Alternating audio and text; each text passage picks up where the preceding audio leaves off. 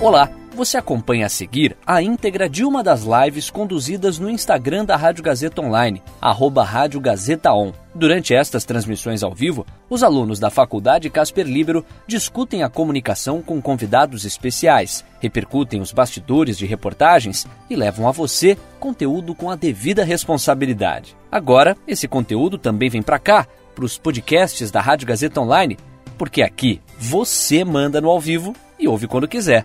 Boa live para você. Oi, gente, tudo bem? Aqui é o Caio Mello para comandar mais uma live da parceria da Rádio Gazeta Online com a revista Esquinas.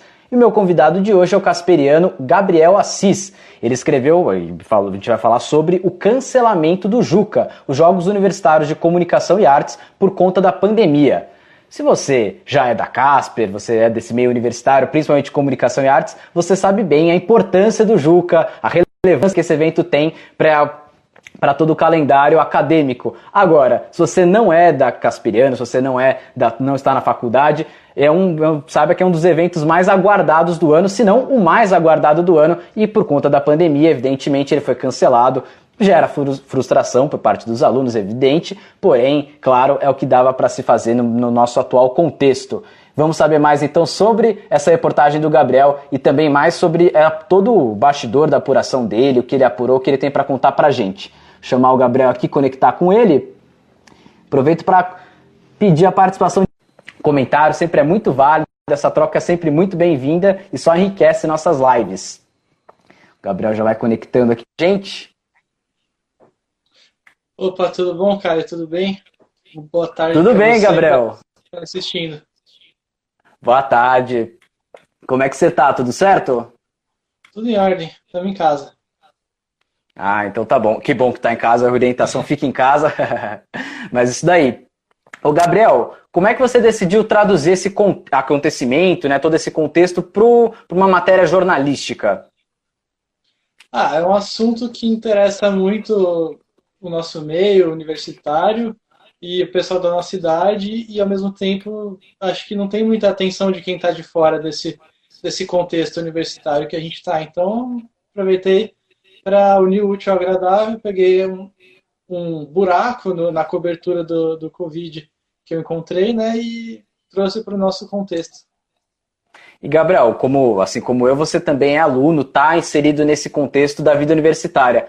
Como é que você garantiu um distanciamento na hora de você narrar os fatos?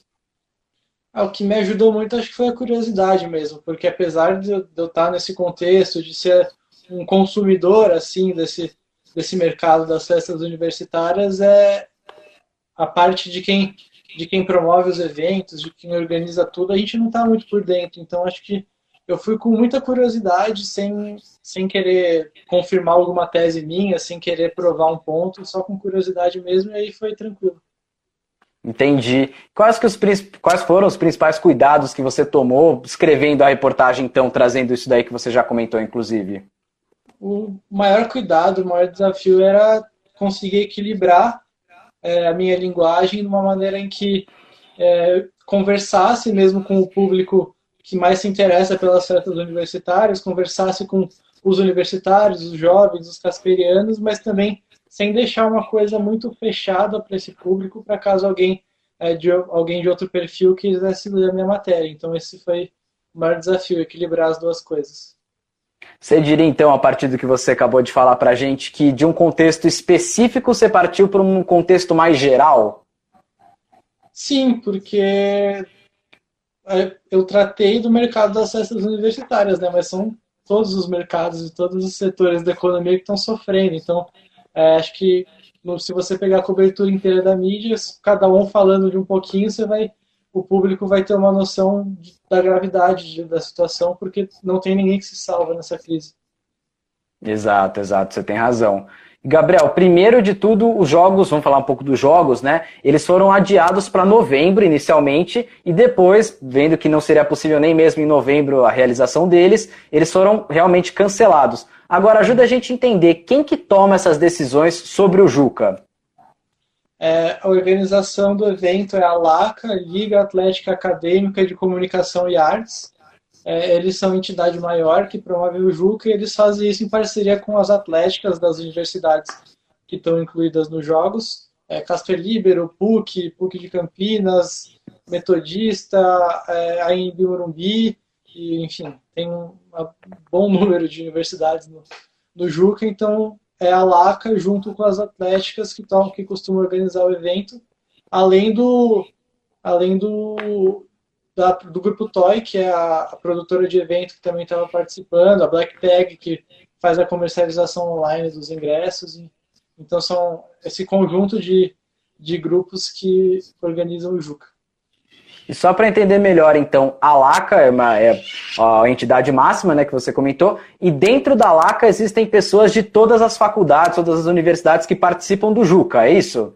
Sim, essa era uma dúvida minha, inclusive, antes de fazer a matéria. Eu falei com o presidente da Atlética da Casper, e aí ele me comentou que as atléticas fazem parte do, da organização do Juca, trabalham totalmente em conjunto com a LACA, mas ao mesmo tempo a LACA tem, tem algumas pessoas que são exclusivamente da LACA, sem ligação com outros atléticas. Ah, perfeito, entendi. Já chegando pergunta aqui do nosso pessoal, o pessoal sempre interage bastante, sempre manda pergunta. O Rodrigo Ratier está perguntando. Primeiro, ele comenta que ele aprendeu bastante com a reportagem e comenta até que é um contraste grande com a época dele de Juca 20 anos atrás. Até já revelou um pouco para a gente mais ou menos a idade dele aqui, revelação nesse momento. E ele te pergunta, Gabriel, como você vê a profissionalização das festas? Tira a espontaneidade da organização ou poupa trabalho? Ah, eu acho que a profissionalização das festas cumpre o objetivo de deixar um evento fácil para os alunos, para os consumidores, na verdade, porque é, é uma coisa meio assim, é, quem vai na festa quer várzea, né? Mas para gente, para conseguir fazer a várzea, é, para o jovem conseguir fazer a própria várzea, tem que ter todo um esquema de segurança, fácil acesso, comprar facilitar a compra do ingresso e tem que ter toda uma promoção do evento também para concentrar, porque esses eventos, se não for ninguém, não tem graça, né? Então tem que ir muita gente e, enfim, e tem que ser, precisa mesmo desse, desse suporte todo, porque é muito, no final das contas, é um evento muito grande, o pessoal quer ir lá para bagunçar, mas para eles poderem bagunçar precisa de uma organização imensa. Dizer até que toda festa é uma bagunça, mas uma bagunça organizada, né? Exatamente. E, e é isso. Se você pegar quanto tem crescido, inclusive até o Grupo Toy, que é quem é promoveu o Juca desse ano, quanto tem crescido é, desde que está rolando essa profissionalização bem maior e quanto que esse mercado tem se expandido cada vez mais, a gente vê que realmente é, precisa da profissionalização desse mercado para continuar nesse viés de crescimento, mesmo agora com essa, com essa, essa baixa, né? É, com certeza. O Gabriel, uma pergunta difícil para eu fazer agora, inclusive o pessoal que está acompanhando a gente vai ficar até com medo da resposta. Pelo que você apurou, existe o risco das festas universitárias e do Juca não acontecerem nem no ano que vem? Ah, sempre existe. Se você, se você for ver, nem a Olimpíada está garantida que vai acontecer ano que vem. Imagina, imagina o Juca, né? Então, é, tudo depende muito da vacina. A gente não sabe existe a expectativa muito grande de que ano que vem a gente vai poder começar a retomar as coisas para valer, mas depende da vacina, é, depende da situação aqui do Brasil, e a gente não sabe em que momento do ano que vem isso vai ocorrer, é, nem se vai ser ano que vem, porque ainda tudo. A gente já está um tempão de quarentena, mas na verdade ainda está tudo bem nebuloso, tudo muito novo para todo mundo. Então, existe sim esse risco pelo que eu apurei conversando tanto com Atlético quanto com produtora de evento, empresa de bebida, ninguém está pensando nisso, está todo mundo pensando em já dar uma retomada no que vem, ninguém acabaram de cancelar o Juca desse ano, então ninguém está pensando em cancelar o próximo ainda. Mas é, a possibilidade sempre existe, ainda que não estejamos trabalhando com ela. Esse cenário de incerteza, né, falando sobre ele agora, que acho que é o que resume bem o, o que você comentou. A gente está na expectativa da vacina, só que a gente não sabe quando e se vai dar certo realmente todas as pesquisas que estão sendo feitas e tudo mais. Mas como que o setor de eventos tem convivido com, essa, com esse cenário nebuloso, com esse cenário de incerteza, Gabriel? Olha, o Grupo Toy, é, o Lucas do Grupo Toy, um dos sócios, ele me contou que É, como eles não podem fazer nada, né, o mercado de festa depende de aglomeração, está só na quinta fase, na última fase do plano de reabertura da economia, é, a retomada deles ainda está bem distante, eles ainda estão só esperando as coisas acontecerem, eles não têm muito mais o que eles podem fazer. Então, nesse período, que eles estão fazendo é mesmo conversar com parceiros, parceiros de é, saúde, né, com as de ambulâncias que vão nos eventos, de postos de saúde, atendimento médico, empresas de limpeza, para entender quais são os procedimentos que eles vão ter que tomar quando puder retomar, seja quando for. Mas quando puder retomar, vai ter que ter procedimento diferente em limpeza, vai ter que dar um jeito de não aglomerar nas filas, para pelo menos na fila ter um distanciamento, é, como que faz atendimento médico, e vai ser toda uma, uma reprogramação do, dos eventos. Então eles estão, por enquanto, com pouco que dá para saber até agora, eles estão tentando trabalhar com os parceiros deles é, esses procedimentos quando puder retomar. E Gabriel, você comentou dessa quinta e última fase da reabertura gradual da economia aqui em São Paulo. Pelo nosso contexto atual, número de casos e óbitos atual, a curva que ainda está ainda tá crescente, pelas últimas notícias, enfim, esse momento, essa quinta e última fase, ainda está longe de acontecer? Olha, tá, não tem como. É, quinta e última fase prevê que as coisas aconteçam é, sem, sem restrição, prevê uma liberdade bem grande, já quando uma tranquilidade muito grande também em relação ao vírus, de que você pode fazer suas coisas normalmente, sem se preocupar. Então, está muito longe disso, a gente sabe, porque parece que sem vacina essa fase não vai chegar, porque uma vez que o vírus está circulando, você não tem vacina para ele, ninguém está protegido, e aí fez aglomeração, pode acontecer um novo surto, aumentar os casos. É, a gente vê tantos países que estão melhores, eles estão com com, não tem acontecido esse tipo de coisa. O único lugar que eu sei que está podendo ter é, aglomeração, que eu vi jogo acontecendo com torcida, foi na Nova Zelândia, mas eles zeraram os casos lá e é uma situação totalmente diferente do Brasil. Uma situação que, pelo jeito que está, não parece que o Brasil vai ter antes de uma vacina. Inclusive, eu vi hoje que na China, né, o lugar que tinha primeiro, é, aconteceu o primeiro, o primeiro epicentro foi na China, e depois foi o primeiro também por tabela a sair desse problema da pandemia. Já outros 76 novos casos, e muito se fala da segunda onda do coronavírus. Essa, esse contexto de segunda onda, para a gente que ainda está na primeira, e nem imagina quando a gente vai sair da primeira, isso piora ainda mais o cenário para o setor de eventos? É, piora porque você não consegue, você, sabendo que pode ter uma segunda onda, você não consegue reabrir o setor de eventos, você não, eles são é o setor mais afetado no fim das contas, porque é um setor que não acontece sem aglomeração, sem pessoas juntas no mesmo lugar. Então, é o setor mais afetado. Enquanto você não é, tiver uma proteção contra essa segunda onda, você não consegue, porque é o que acontece na China e já em outros lugares também que tem essa, esses novos casos depois da primeira queda no número de, de casos da doença, é, é você começa a reabrir, as pessoas voltam a ter contato, você volta a ter contágio, e aí não adianta nada, você tem que voltar a fechar tudo, então o setor de eventos não consegue existir enquanto, enquanto não resolver com a vacina. Falando em aglomeração, falando em festa, é, bom, você trouxe na sua reportagem o case da cervejada dos bichos, que aconteceria, seria a primeira festa desse ano, e se eu não me engano, alguns dias antes dela acontecer, ela foi adiada porque é aí que começaram realmente a quarentena, todas as ações de isolamento social.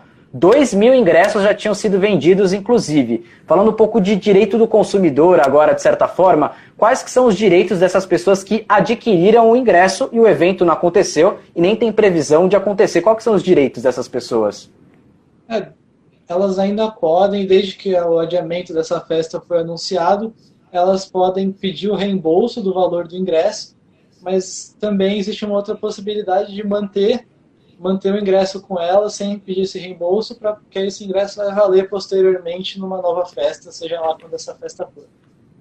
Entendi. Então esse foi, essa foi o, esse foi o posicionamento oficial da Atlética da Casper nesse caso? Sim. Sim, foi o posicionamento oficial. Inclusive o presidente da, da, Cas, da Atlética da Casper me contou que mais pessoas preferiram manter o ingresso do que pedir o reembolso. Que para eles acho que dá um certo alívio financeiro ou não ah, muda sim. nada? Não, com certeza. É, a verba que eles tiveram para se manter nesse começo é, é o pouco que eles conseguiram ganhar. Eles utilizaram outras maneiras também para dar uma amenizada na crise, mas com certeza tem muito pouco dinheiro entrando para a Atlético. É, sem dúvidas. E, bom, até anotei alguns dados aqui que você trouxe na sua reportagem também da Associação Brasileira de Empresas de Eventos, ABOC, que diz que a maior parte das empresas teve um faturamento de 76% a 100% no, em abril desse ano, menor em relação a abril do ano passado. Claro, aquilo que a gente já vinha comentando nesse todo o tempo de live, que foi essa questão, festa depende da aglomeração para acontecer. No momento é inviável, aglomerações são inviáveis as festas e os grandes eventos. Você chegou a procurar, então, como que as empresas de eventos têm feito para se virar financeiramente nesse momento? É, então, o que acontece, por exemplo, no Grupo Toy, eles não conseguem agora ter uma, é, uma fonte de receita bem, bem definida, porque eles dependem da realização dos eventos. O que acontece, por exemplo, nas atléticas, é, eles estão fazendo campeonatos online com inscrição paga, eles venderam produtos, casaco, camiseta, meia, enfim, produtos próprios da Atlética. É, também foi levantada a possibilidade de vender ingressos de festas futuras. É, isso de vender de vender para eventos futuros também está acontecendo em setor de bebida, por exemplo, que eles fazem vouchers que você compra hoje mais barato para receber lá na frente, ou promoções. O setor de bebida também trabalha com delivery mas as empresas de eventos em si eles dependem bastante da dependem bastante da realização de festa porque eles também têm como fazer as ações com o patrocinador nessas festas então é uma receita que está bem bem bem cortada bem limitada você citou várias vezes a Toy né o grupo Toy é o grupo que você conversou na sua reportagem, e eles fazem organizações de muitas festas paulistanas e muitos jogos universitários, entre eles o próprio Juca. Eles comentaram, apesar da crise, apesar dos é, desafios financeiros, que até o momento eles não demitiram nenhum funcionário. A conta então continua fechando de alguma forma ou é um sacrifício que a empresa vem realizando? É, a conta continua fechando, essas empresas trabalham com reservas, elas têm uma reserva financeira e também ao mesmo tempo que, que eles têm a receita cortada, como eles não estão precisando fazer festa, eles também acabam que o investimento é menor, né? Então, tem, rola um pouco de um balanceamento aí, mas por enquanto está fechando e é, tanto o grupo Toy quanto a Pinha 021, que, que é fornecedora de bebidas que eu conversei também, eles não têm em nenhum momento a intenção de, de demitir funcionários. Se em algum momento vai ser necessário ou não, o tempo vai dizer, mas a intenção deles é realmente manter o quadro do jeito que está. Até porque eles não têm muitos funcionários. Ah, entendi. Só até que eu ia perguntar se, se a situação se prolongar para além do que eles estão planejando ou esperando, se é que eles estão já fizeram planejamento nesse sentido, se essas demissões seriam é, precisas, né? Então acho que varia um pouquinho, depende um pouco, né, do contexto. É, é a mesma coisa sobre o cancelamento. Eles trabalham para que isso não aconteça, não querem que não faz parte dos planos isso acontecer, mas a gente, como a gente não sabe, né, quanto tempo vai durar tudo isso, mais para frente, se pode ser que fique inviável manter o quadro de funcionários como está, mas a garantia que eu tenho deles é que eles vão não é o plano deles, de jeito nenhum.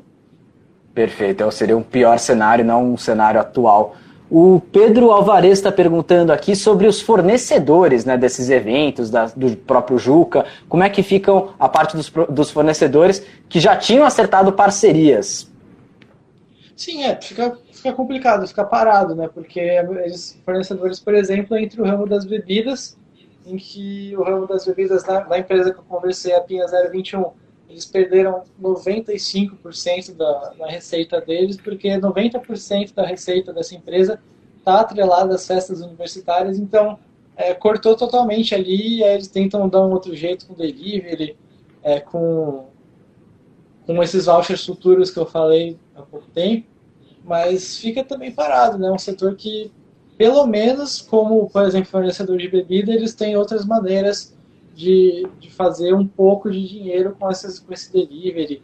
A Pinha 021 também vendia em pontos de venda, mas é, com certeza a imensa parte da receita deles também fica comprometida, já que está totalmente atrelado às festas universitárias.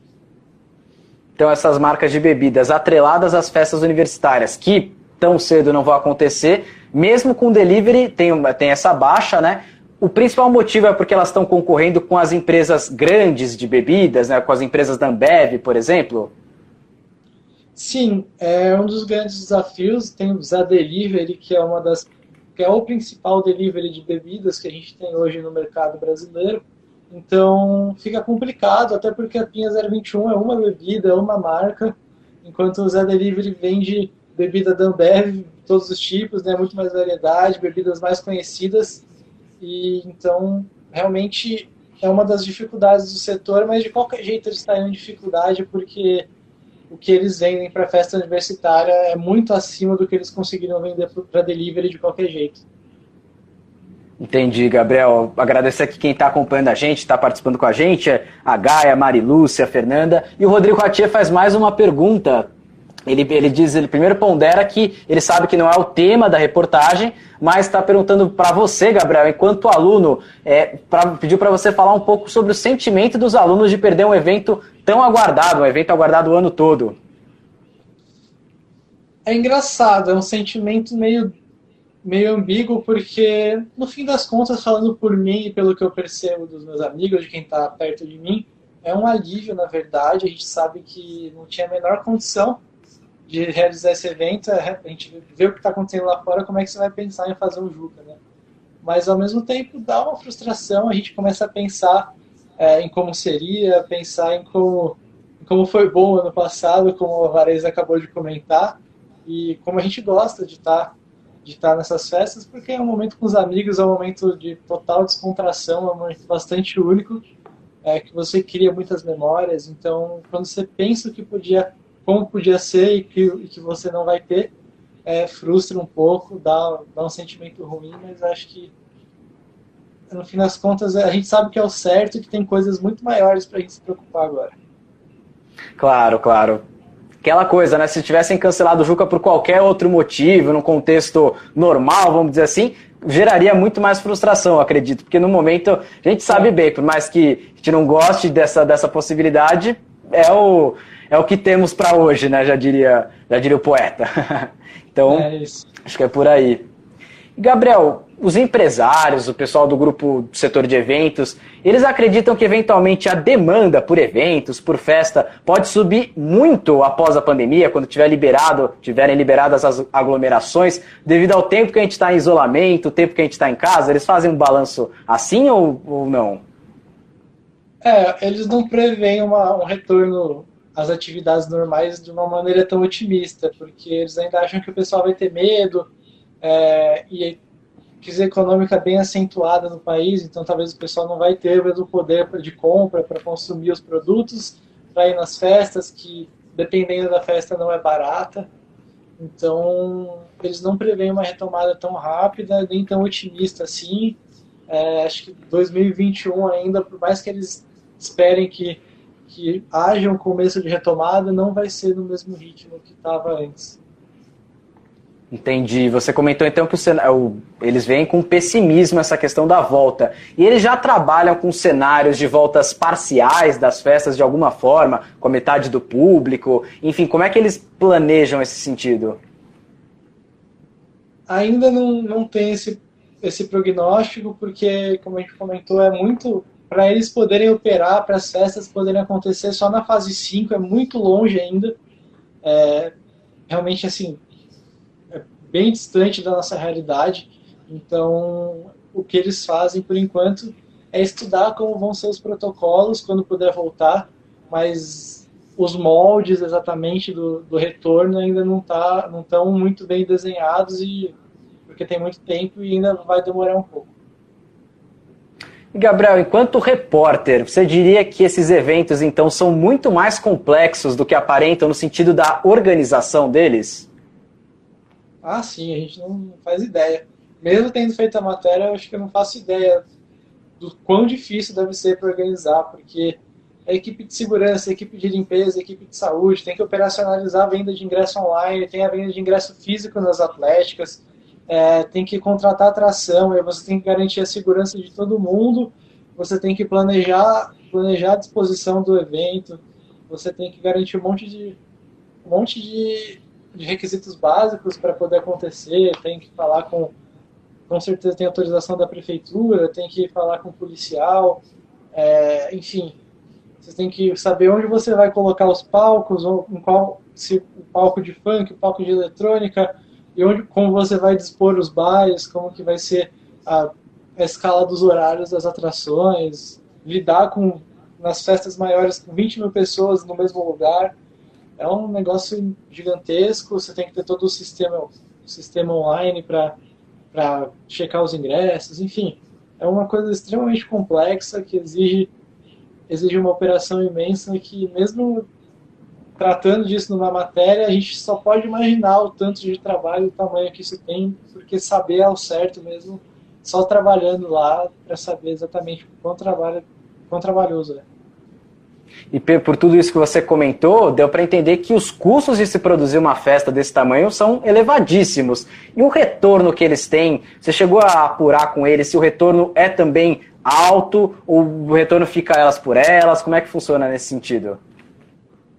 É, eles têm um certo lucro, sim, mas é, as festas assim geram uma arrecadação bem grande, já, as maiores da, do Toy é, chegam a dar 2 milhões, 2 milhões e meio de reais, mas aí desse dinheiro tem todos os custos da operação, de aluguel, de aluguel do espaço, cachê de artista, porque essas festas grandes trazem artistas bem grandes também, com cachês altos. E, enfim, pagar bebida, pagar todo o sistema de segurança, pagar operação, tem as comissões, enfim, é, entra muito dinheiro, mas também o investimento para fazer essa festa é bem grande. No final da conta, dá um lucro, mas ainda assim não é esse lucro absurdo que 2 milhões e meio de reais, por exemplo, sugere. É, eles ganham 2 milhões de reais, mas não é que ficam tudo para eles, né? Isso sem contar o, todos os gastos, né?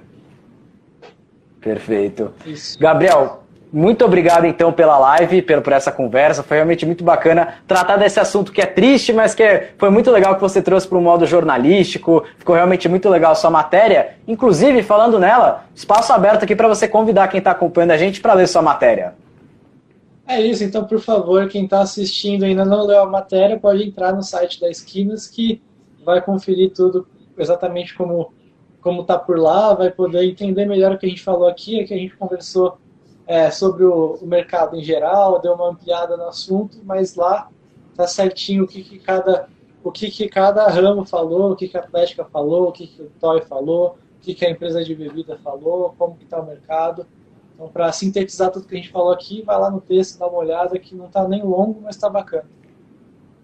Exatamente, está no site revistaesquinas.caspelibero.edu.br. Então, pessoal, essa live aqui vai ficar disponível no nosso GTV aqui no Instagram e vai também para o nosso canal no YouTube, caso você queira acompanhar de novo, acompanhar desde o começo. Enfim, a escolha é de vocês. E já que a gente infelizmente ainda não pode convidar para as festas, eu convido vocês para a próxima live que vai acontecer na quarta-feira, 4 horas da tarde, novamente, então, com outro repórter da revista Esquinas. E conto com a participação de vocês do mesmo jeito que vocês participaram e contribuíram aqui para essa conversa de hoje.